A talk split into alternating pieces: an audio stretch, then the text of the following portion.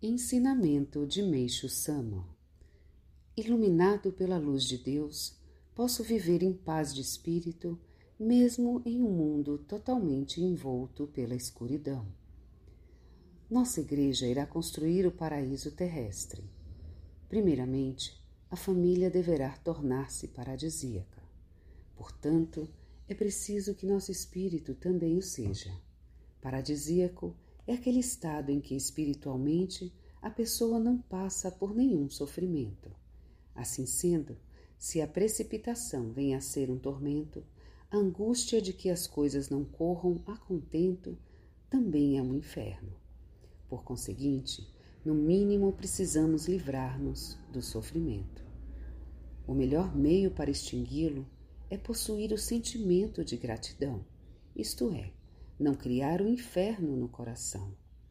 A respeito disso, devemos conscientizar-nos de que todas as religiões de até então consideram benéficos os sofrimentos em prol da fé.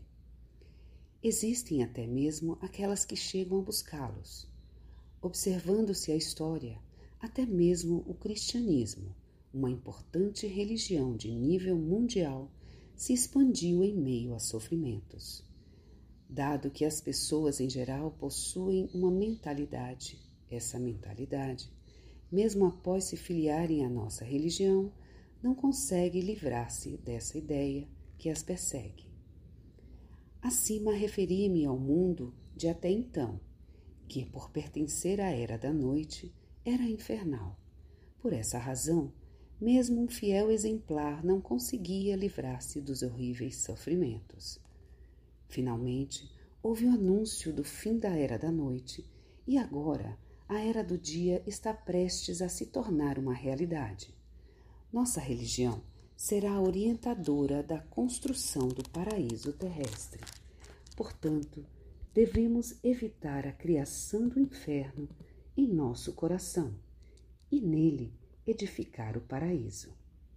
Jornal Eico, número 147 Deus controla a expansão.